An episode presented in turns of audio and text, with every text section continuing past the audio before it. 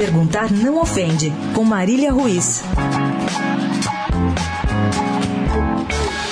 Temos o péssimo costume de tratar o futebol como um mundo à parte, habitado por seres talentosos com os pés, porém pouco dotados de capacidades de raciocínio. Para ser gentil. Aqui no Brasil temos uma indústria milionária do futebol, salários de três dígitos para qualquer Zé com um pouquinho de ginga, mais uma gestão de dirigentes com uma formação a lá caixeiros viajantes sem compromissos com o passado e com o futuro. Um circo, um circo de dirigentes cuidando de um bando de jogadores ricos e tratados como se fossem tolos. Essa é a regra. Claro que há exceções, exceções muito escondidas, mas a regra é clara, evidente e muito repetida. Aqui jogador tem babá, assessor que escolhe as perguntas que ele pode responder, regalias para carregar os parças para cima e para baixo, poucas regras de comportamento e de protocolo do cargo que ocupam com a marca do clube que defendem e um monte de exigências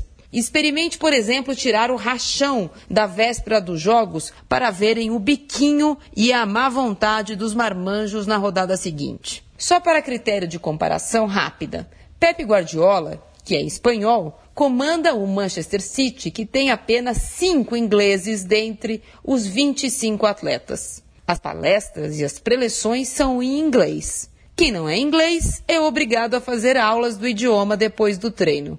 Pergunta se alguém faz bico ou fica de má vontade lá. Marília Ruiz, perguntar não ofende, para a Rádio Eldorado.